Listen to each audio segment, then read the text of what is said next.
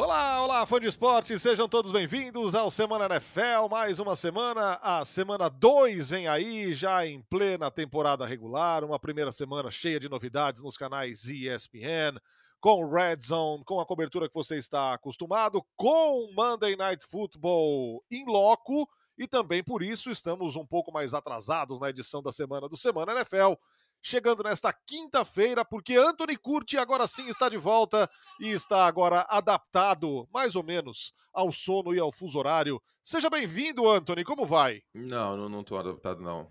Não, tô, não estou. Olá, Fernando. Olá, fã de esporte. Eu estou uma obra dadaísta nesse momento em termos de fuso horário. Tipo, meu olho tá na testa, o outro olho tá no queixo. Eu assim absolut... é bom, hein? Eu absolutamente. Eu tô em três fuso horários ao mesmo tempo. Eu tô no fuso horário da costa oeste, da costa leste do Brasil, ao mesmo tempo, todos eles. Tá difícil, cara. Tá, tá difícil. Mas enfim, vamos que vamos. Vai dar tudo certo. E pedimos desculpas antecipadas, né, por demorar para soltar o, o podcast nessa semana, mas motivo mais justificado. A gente estava lá em Seattle e são cinco horas de voo até Atlanta. Eu passei voando terça-feira, né? E aí o voo atrasou, aí pegamos o voo é, eh, 9 horas da noite pro, pro Brasil, cheguei ontem de manhã, aí o Uber quebrou na, na, na estrada, eu tive que pegar outro do aeroporto para cá, Ixi, ontem foi complicado. Que emoção, mas, hein? É, mas, mas o importante é que já foi tudo entregue, né? O pior de tudo seria essas coisas acontecerem na ida. Mas como foi na volta, tá tudo entregue, deu tudo certo, obrigado a todo mundo pela enorme audiência. E hoje, quinta-feira, espero uma enorme audiência também para esse Chiefs e Chargers, que vai ser fantástico. Vai, vai. Para começar a semana, um começo animador do Kansas City Chiefs contra um Arizona Cardinals que na temporada passada começou com um 7-0 e depois derreteu a lá Cliff Kingsbury, mas tomou uma senhora chacoalhada dos Chiefs na primeira rodada aqui e Patrick Mahomes, é, no Tyreek Hill, no problem, né? Pelo jeito, porque cinco passes para touchdown, é, Chiefs perdeu peças importantes, como por exemplo o Harrison Butker, e o, o Andy Reid botou culpa uhum. no gramado. Só que assinou com o Amendola uhum. para a semana 2. Que não é o wide é... receiver, tá, gente? Não é aquele lá, é Exato. outro. É homônimo, é Exato. outro. então é Chiefs e Chargers. Chargers também de boa a primeira semana. Promete ser um grande jogo, hein, Curte? Pois é, cara, porque os jogos entre Justin Herbert e Patrick Mahomes ultimamente vêm sendo fantásticos. A gente teve prorrogação entre os dois. O Justin Herbert deu um passe com o Chandler Jones em cima dele no domingo passado, não sei se você chegou a ver. Vi. Abrindo o espacate. E assim, sob pressão ele foi muito bem. E, e sob pressão era importante que ele fosse bem, porque tem o Chandler Jones e tem o Max Crosby nos Raiders né, na semana 1. Max Crosby que liderou a NFL em pressões na temporada passada. O Justin Herbert é fantástico regressão à média é a pi. Não tem regressão à média, irmão. Porque a média dele é essa já. Tipo, às vezes você, ah, mas vamos ver. Não, não tem o que ver, não. 8 de 11, 89 jardas sob pressão. 8 jardas por tentativa sob pressão no domingo. Ele é muito bom, cara. O Justin Herbert é muito bom. E ele teve amparo da defesa. Qual foi a lógica dos Chargers aqui, Narda? A defesa terrestre não foi tão endereçada assim, certo? O corpo de linebackers continua uma zona. Uh, Chegou o Sebastian Joseph Day para o miolo, que é um bom jogador, trabalhou com o Brandon Staley nos Rams até. Mas a lógica é a seguinte: você tem o Kellen Mack e o Nick, o Nick Bolsa, o Joey Bolsa, o irmão mais velho, você gera mais pressão no quarterback adversário. Você gerando mais pressão no quarterback adversário, a tendência é que ele erre mais passes em primeira e segunda descida, e a tendência é tackle para perda de jarda, com, com, com jogo terrestre, a tendência é de sacks, como houve muitos, né? Só o Kellen Mack teve três. E aí você acaba colocando o quarterback adversário e o ataque adversário em terceiras descidas longas. E terceira descida longa é mais fácil, é mais difícil de converter. E aí isso maquia um pouco essa defesa várzea dos Chargers, que foi ano passado. E foi uma maquiagem muito bem feita, viu? Foi uma maquiagem muito bem feita. O general manager Tom Telesco foi tão bom quanto a maquiagem da ESPN, que esconde minhas espinhas várias vezes. Um beijo pro Branco, pra Lu. Ai, meu Deus. Mas deu certo, né? O Mack com três sacks, o Joey Bolsa teve um sack e meio. E impressões eles foram muito bem também, né? O Joey Bolsa teve nove pressões no Derek Carr e o Mack teve sete pressões. Três delas viraram sacks. Então, é, deu muito certo contra os Raiders. E pressionar o seu Patrício é essencial. É mais do que óbvio, é mais do que óbvio, que os Chargers não vão mandar muita blitz contra o Patrick Mahomes. Já não mandaram na semana passada contra o Derek Carr, mandaram cinco blitzes contra o Derek Carr. E assim, parece, parece que houve uma amnésia na, na preparação do jogo do Arizona Cardinals. Não, porque é. teve blitz pra caramba, né, cara? 51%. Foi o time que mais mandou Ah. blitz na temporada contra o melhor quarterback da NFL desde 2018 em rating e passe para touchdown e blitz. O Vance Joseph é um total lunático, cara. No meio do jogo, eu vou contar um bastidor. Estávamos eu e Aregar no quarto do hotel. E aí o jogo da CBS lá em Seattle era esse aí. Aí o Ari foi vendo eu ficar muito nervoso, assim, tá ligado? Muito incomodado. Aí ele daquele jeito bem mineiro. Ô, Kurt, o que, que você tem? Eu falei, esse cara é um lunático, velho. Por que, que ele tá mandando blitz contra o Mahomes? Isso era o segundo quarto. Teve quatro touchdowns contra a Blitz na, na partida de domingo. O Vance Joseph tá de brincadeira. Mas é isso, os Chargers. Agora, até, até porque tem material humano pra não precisar disso, né? Você tem o Joey Bolsa e você tem o, o Khalil Mack, você não precisa ficar mandando blitz que nem um maluco. Ele, na verdade, a Arizona também não precisava, mas enfim. Então, promete ser um duelo muito, muito legal. É, é o quarto encontro entre Herbert e Mahomes. Os três primeiros tiveram um, uma, uma decisão no minuto final do último quarto ou prorrogação. Então, a promessa é para ser talvez o melhor jogo da semana 2. E os Chargers têm vencido o, o Kansas City Chiefs no Arrowhead. É, já são dois jogos consecutivos vencendo fora de casa. Tenta o terceiro agora o, o É. Los Angeles Chargers contra os Chiefs no Arrowhead Stadium. É, e para terminar, a informação importante, né, na, do momento da, do fechamento aqui do jornal, JC Jackson ainda é dúvida, tá com status questionável. Mas ele treinou na terça e treinou na quarta, limitado. Quando o cara treina na terça e na quarta, geralmente ele joga o Thursday Night, tá? Vamos ver. Ele não jogou na semana 1, a defesa dos Chargers deu conta do recado. Com ele, uma interceptação pode mudar o jogo. E ele é o cara que mais tem interceptações desde que entrou na, na NFL em 2019. Então, é uma ausência que pode ser sentida. Ou não. Vamos ver. Seguimos agora com Steelers e Patriots. Os Steelers que venceram os Cincinnati Bengals na estreia. É, no fim acabou sendo mais apertado do que o que parecia, mas de novo, é, sem vermos Mitchell Trubisky atrapalhar. E os Mas também não Patriots- ajudou. Mas tá- Não, calma aí, não, calma tá bom. aí. Tá bom, mas pera Calma, lá, não ajudou também. Não ajudou Mas também. você, você não esperava uma tragédia? Ah, eu esperava. Foi melhor do que a Então, expectativa. ok, ok, Então, ok. ok. pequenas vitórias. Vamos Ok. com calma. Justo, justo, ok, ok. E aí eu de novo tiro o chapéu para Mike Tomlin, para quem eu nunca mais cansarei de tirar o chapéu. É, só, pela, é, só a semana 1, o time pode não ganhar mais nenhum jogo, mas só pela semana 1 e com o tipo de mudança que ocorreu em Pittsburgh, eu já tiro o chapéu para esse cidadão. É, a defesa foi muito bem. E sabe quem tem que tirar o chapéu também? Nadir Harris, que vai continuar carregando esse ataque mais um ano. É, também, embora o ataque terrestre não tenha ido bem, o Najee Harris é dúvida, aliás, pro jogo de domingo, mas tem um tal técnico aí que treinou os Dolphins no ano passado, que é assistente defensivo em, em Pittsburgh, né? É, É, Alex Highsmith com três sacks, Joey, o Nick, oh meu Deus, tô confundindo todos. Esses irmãos malditos. Por que, que essa família coloca todo mundo na NFL, velho? Família Bolsa e família Watts, sou contra vocês. O TJ Watt também- E a preocupação com o TJ, né? que tá fora, né? Tá fora. Deve ficar um mês fora aí. Então, parabéns ao Brian Flores, né? Como head coach teve seus altos e baixos, mais baixos que altos lá em Miami. E a gente criticou quando precisava, né? Algumas ideias meio idiotas, tipo dois coordenadores ofensivos, Chen Gale de coordenador ofensivo na primeira temporada do Tua, mas enfim. Mas como técnico aí do defensivo, né, assistente defensivo de linebackers, ele tá mostrando serviço já no primeiro jogo, cara, porque o Alex Highsmith não foi bem ano passado. E ele foi muito bem nessa partida da semana 1 contra o, o nosso querido Joe Burrow. Agora, Trutru, Trutru sob pressão, 2 de 9, 57 jardas. Trutru sob pressão é complicado, hein? E essa linha ofensiva, os Bengals não conseguiram pressionar com frequência o Trubisky, só 25%. Essa linha ofensiva de Pittsburgh, a gente fala muito da linha ofensiva dos, dos Bengals, dos Dolphins, mas a linha ofensiva de Pittsburgh foi muito mal na semana passada. Agora, por outro lado, a defesa dos Patriots não fez muita coisa contra uma linha ofensiva fraca, essa linha ofensiva de Miami. O Tua não foi pressionado com frequência, 22%, é muito pouco.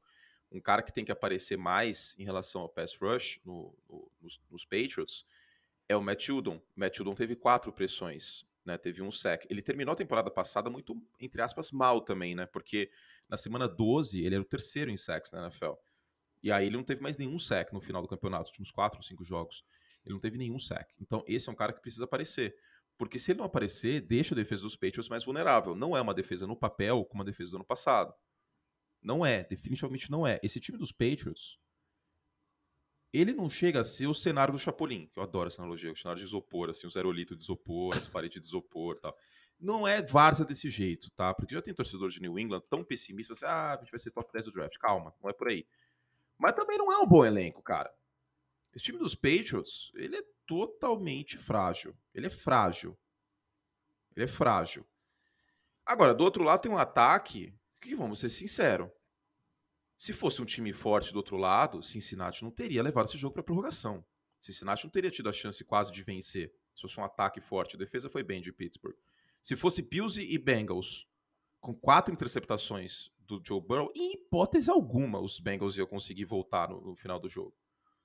O ataque dos Steelers não segurou a bronca. Não atrapalhou, como você falou, o Trubisky teve um desempenho ruim, mas não segurou a bronca. E o ataque dos Patriots, como vai ser? Porque a primeira semana foi pavorosa, cara. Cara, Desculpa, e, assim, mas o, o, essa o Matt história- Patricia... É, então.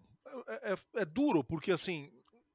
A gente vai. A gente querer questionar algo em relação ao Bill Belichick soa até pedante da nossa parte. Agora, essa história de colocar esse dueto aí é como se fosse um puxadinho. Ainda mais no lugar de um cara como o Josh McDaniels. Pra chamar o ataque, cara. Cara sem a experiência necessária e uma experiência até razoável. Ok, você vai colocar aí, vai, o Matt Patricia um dia foi assistente de treinador de, de linha ofensiva. Mas, cara, vamos combinar que precisava ter um cara de nome. É, ainda mais porque você tem um quarterback no segundo ano que precisa se solidificar. Você precisava ter um background mais forte, cara, para coordenador ofensivo. Essa história desse dueto não convence, meu. Ó, vamos lá. 6% de play action. Certo? Porque assim, às vezes pode, ser, pode parecer que eu sou o maníaco do play action. Eu sei. Eu entendo que às vezes pode parecer isso. Mas é um recurso que eu sou muito fã. Porque eu sou do partido Kyle Shanahan. Partido Kyle Shanahan, que tem o, o senador Sean McVeigh. Eu sou dessa turma aí. Eu acho que o que dá certo é isso. Movimentação do snap, play action. Porque você ajuda o quarterback, cara. Você dá mais coisa pra defesa ficar pensando. Quanto mais coisa você dá pra defesa pensar, pior pra defesa. Você tem um quarterback no seu segundo ano, com uma linha ofensiva que teve problemas no training camp, num time que é. O, a maior virtude dos Patriots é o jogo terrestre. E aí você chama 6% de play action. Ano passado, foi o terceiro time que menos chamou. Foram dois passes em play action o jogo inteiro. Ano passado, os Patriots tiveram 26%. Foi um time top 10 no recurso. Faz algum sentido isso? Não faz nenhum sentido. Assim, nenhum sentido de uma maneira que, que me assusta. Porque a gente deu o benefício da dúvida, como o Nardini falou. Eu, eu, eu falei algumas vezes, você falou. Agora eu posso falar bastante de- dele, porque ninguém vai falar assim, ah, é concorrência. O Davis também falou. posso falar até não poder mais. Todas as minhas esposas juntas, que coisa maravilhosa. Fala- Todo mundo falou, cara. Todo mundo virou e falou, ó, Bill Belichick tá esquisito, a gente vai dar o benefício da dúvida, mas tá estranho. Tá estranho, tá estranho, tá estranho. Aí vai lá e acontece esse jogo. E assim, sem nenhuma cadência o ataque. Nenhuma. Nenhuma cadência. Nem, não fez sentido nenhum, cara. Não fez sentido nenhum o que aconteceu no domingo em relação ao, ao, ao ataque dos Patriots como todo. E eu vou te dizer que o Mac Jones é o menor dos culpados. É o menor dos culpados. Os Dolphins tomaram nove touchdowns em play action no passado. Foi o nono pior time. Por que raios não chamou mais? É. Tem, tem coisa que é muito evidente, né, cara? Tem coisa que é muito evidente. E, e aí eu, eu, eu volto ao tema. Não, não é possível. Não é possível. É, não existe é, a preparação para um jogo de NFL sem que o adversário tenha sido dissecado. E parece que os caras não fizeram o básico. Para estreia na pare- temporada. Parece, parece que foi no, no, no Somebody Love. Eu, É, eu, no tô, improviso. eu tô cada vez No- mais usando É, Essa expressão. Puxel. Isso, é isso, é isso. no o, empírico. ata- o ataque dos Patriots, exato. Foi o ataque Somebody Love. Foi, ah, vamos ver. Vamos ver o que vai acontecer aí. E aí, se você não ajuda o Mac Jones, desculpa, mas hoje. E, e essa palavra, ela é forte. Não me entendam mal. O Mac Jones é um quarterback limitado hoje. Ele não é um gênio. Ele não é um quarterback top 10. Ele foi o melhor calor do ano passado? Foi. Hoje ele é um quarterback melhor. Hoje, hoje, hoje, 15 de setembro.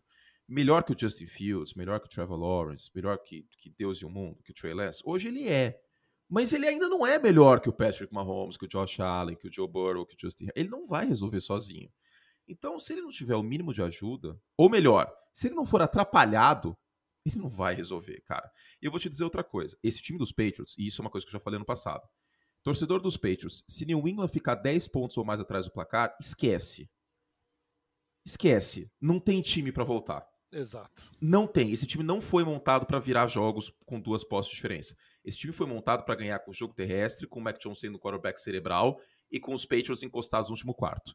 Se chegar ao meio do último quarto, ou o meio final do terceiro quarto, e New England tiver atrás do placar por 10 pontos ou mais, simplesmente esqueça, porque eles não vão ganhar o jogo. Não tem como, não vai acontecer. Sim, se acontecer uma vez no ano, é muito. Ano passado foi assim contra os Saints. Ano passado foi assim. Você narrou o jogo, não narrou dos playoffs contra os Bills? Sim. Não teve nenhuma chance de virar aquele jogo. Não tem material humano para virar esse jogo. O New England Patriots hoje é um time mortal. E é um time assim, ah, mas o Bill Belichick em dezembro as coisas vão melhorar. Como? Os, os Vingadores, vai chegar o Hulk, o Homem de Ferro na free agency? Eles estão no mercado. Porque assim, não tem quem chegar, cara. Desculpa, mas não tem muito para onde ir além do que tá agora. Tá chegando no topo. E o topo não é o suficiente. Não, assim, parece inegável que vai melhorar com o andamento da temporada. Vai melhorar, mas não o suficiente pra ganhar o Super Bowl. Se algum torcedor dos Patriots que tiver chegar em final claro de conferência. Claro que não. Porque claro ano passado tava bem, tava nas cabeças, meio do ano a gente tava, ih, ó, um Super Bowl Patriots e Bucks, Brady. Porque a defesa tava voando. Gente, não tem defesa voando esse ano. Não vai ter. A defesa dos Patriots no papel é mais fraca que ano passado material humano mesmo, assim, de talento. Então, sem contar lesões que podem acontecer. É, essa é, hoje, hoje é a, a realidade. É, eu tenho muito minhas dúvidas que New England vai ser. Outra coisa, é AFC, cara. Quantas vezes a gente falou?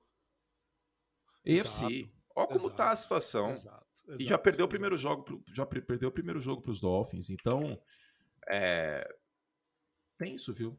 Tá bem tensa a situação. E ano passado, vou pegar aqui, estou com Big Data aberto. É, New England ficou atrás por 10 pontos três vezes ano passado. Chuta quantas vitórias e quantas derrotas teve. Nossa.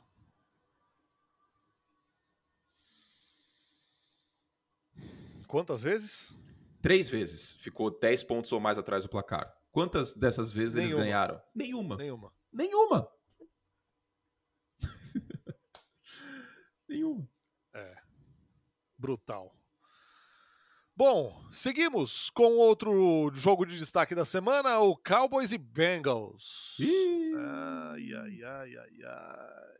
O Cowboys aí. Olha, eu tô, eu tô ácido o... hoje. É de manhã, a gente não pode gravar esse podcast de manhã, porque aí eu, eu fico muito sem filtro, cara. Mas posso falar? É, o negócio vem batendo na tecla há algum tempo acho que enquanto o, o McCarthy estiver lá, lascou, velho. Não, não é ele não, cara. É o George Jones. É o George Jones, esquece. É o George Jones. O George não tem condição, cara. Olha essa linha ofensiva. Ela foi perdendo valor o tempo inteiro. e o George Jones ficou olhando. Ele ficou e olhando. Agora sem o deck ainda, velho. Ah, o que, que aconteceu com o Dak Prescott em 2020? Tragédia. Com sorte, ele fica quatro jogos fora. Mas e quando voltar? Russell Wilson ano passado teve uma lesão na mão. Quando voltou, não foi a mesma coisa também. Porque isso é uma coisa que a gente tem que desmistificar aqui. As pessoas podem pensar, e, e normal, eu, às vezes eu penso também, é natural da gente, do otimismo, muitas vezes. Que ah, o jogador ficou quatro jogos, que a comissão técnica sabe o que faz, que a comissão médica sabe o que faz, e se ele tá voltando é que ele tem condição de jogo. Não, não, na NFL não é assim que funciona. Se você consegue andar, eles te colocam em campo. então, não existe um mundo mágico e maravilhoso, pirlim pim pim, que quando o Dak Prescott voltar, ele vai voltar igual. A tendência é que ele volte somebody love.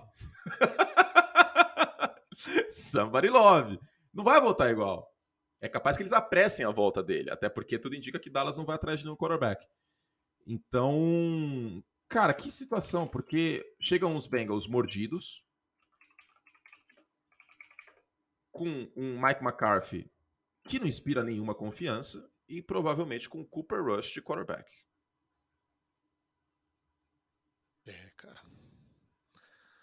E assim, é, é, um, é um ataque que perdeu muito sem o Amari Cooper, e isso já deu para ver. É... O Zeke é aquela coisa, espera-se sempre mais dele do que ele tem entregado nas últimas duas temporadas, na última temporada principalmente. E a, de, a defesa sim, né, cara? Porque a defesa tem o unicórnio Micah Parsons. É, se Mas... não fosse o Micah Parsons, aliás, esse, esse jogo da semana 1 teria sido bem pior, hein? Teria. Teria. Do outro lado, Cincinnati Bengals, é, que já vimos na estreia contra o Pittsburgh Steelers, reforçou a sua linha ofensiva. Agora, pelo jeito, vai precisar de um tempo para clicar, né? Porque o Burrow sofreu 7 sacks, velho, no primeiro jogo. Justiça seja feita, foi contra um time que foi muito bem ano passado, né, no quesito, e que estava é, que tava mordido depois do amasso que sofreu fora de casa contra Cincinnati em, em 2021, né? O Joe Mixon acabou com aquele jogo. E isso foi uma coisa que, que eu falei algumas vezes também. É, linha ofensiva demora para clicar, porque é uma unidade que depende muito de sintonia. Guardadas as proporções, é tipo eu e você, a gente fazer o nosso primeiro jogo junto, que eu nem lembro quanto foi. Mas, ou o nosso primeiro podcast junto. Na linha ofensiva, você tem que antecipar o que seu companheiro do lado vai fazer. Às vezes você tem que pensar, putz, às vezes ele não vai ler aqui e eu já sei que eu vou ter que antecipar que ele vai ficar na linha e eu vou ter que proteger uma blitz de um defensive back. Vou ter que sair e proteger aquele cara etc, etc. Não é na primeira semana que isso se resolve. Por isso que eu não estou preocupado ainda, de verdade, com essa linha ofensiva de Cincinnati em meio às mudanças que aconteceram. Mas que, que foi um, um balde de água fria no torcedor dos Bengals, eu acho que foi, né? Porque com certeza o torcedor dos Bengals estava esperando algo diferente. Agora, como eu falei, é... vale lembrar que o Pittsburgh Steelers liderou a NFL em sacks ano passado com 55. Então não foi, não pegou qualquer time pela frente. Né? Pegou um time que foi muito bem nesse quesito em especial. Agora é ver o que vai acontecer contra Dallas, que tem o Micah Parsons, que Micah pode usar as bandeiras inteligentes. Então. Exato. O Micah Parsons jogou sozinho contra a Tampa. Esse jogo só foi do jeito que foi. Só estava no intervalo. Esse jogo só foi 9 a 3 para o intervalo, 12 a 3 aliás, por conta do Micah Parsons. O Micah Parsons hoje é já um dos melhores jogadores da NFL. Ele liderou o time em pressões, teve dois sacks. Ele jogou sozinho, basicamente. Se não fosse ele, teria sido completamente diferente o resultado. Teve, teve uma atuação importante no campo defensivo, né? Quando o Tampa estava no campo de ataque no primeiro tempo. Aí chegou o segundo tempo e foi que foi. E assim, com todo respeito ao Tomás Eduardo, que aliás, informação aqui da CNN, não estão morando junto, hein? Pois é, cara. É, tá complicado. Mas com todo respeito aos Bucks, os Cowboys mais perderam esse jogo que Tampa ganhou. É. Ok. Porque Tampa foi daquele jeito, assim, levando, banho-maria. Foi levando, né? Festival de field goal, Tampa na red zone não foi bem. Foi levando, levando, levando e, assim, administrou a partida. Porque Dallas completamente perdido e, e etc. Mas é isso. É... Eu tô nada otimista com, com Dallas para esse jogo, porque Cooper Rush assim, é um abismo de diferença entre os dois times. E por fim, Chicago, Chicago Bears e Green Bay Packers. Ah, Chicago Bears é a grande surpresa da semana 1, hein? Não, mas a pior coisa que poderia ter acontecido foi o Green Bay Packers ter o jogo da feijoada na semana 1 antes do Sunday Night Football contra os Bears em casa. Foi a pior coisa que poderia ter acontecido para os Bears. Mas eu tenho tudo desse jogo para ser um choque de realidade, assim, de uma maneira. Porque isso é outra coisa. Ok, teve chuva tal os Bears não jogaram bem no ataque esse jogo, né? O Justin Fields fez a dele lá, foi melhor no segundo tempo, né? Conseguiu conectar com wide receivers. Ele não teve um passe para wide receiver no primeiro tempo completado. Nenhum. E assim, essa defesa de Green Bay eu espero que jogue melhor. Até porque o Chicago Bears, o Darnell Mooney, ok, ele é um bom jogador. Mas ele, os Bears não tem o Justin Jefferson pra até a fogo numa secundária. Não tem. O que o Justin Jefferson fez com, com a secundária dos. Aliás, com a defesa dos Packers, né? Foi assim uma coisa inacreditável. Eu fui até pegar os números do, do NFL Next Gen Stats. Ele destruiu absolutamente todo mundo como defensor mais próximo é defensor mais próximo, não necessariamente é marcador homem a homem, né? Porque às vezes a defesa está em zona.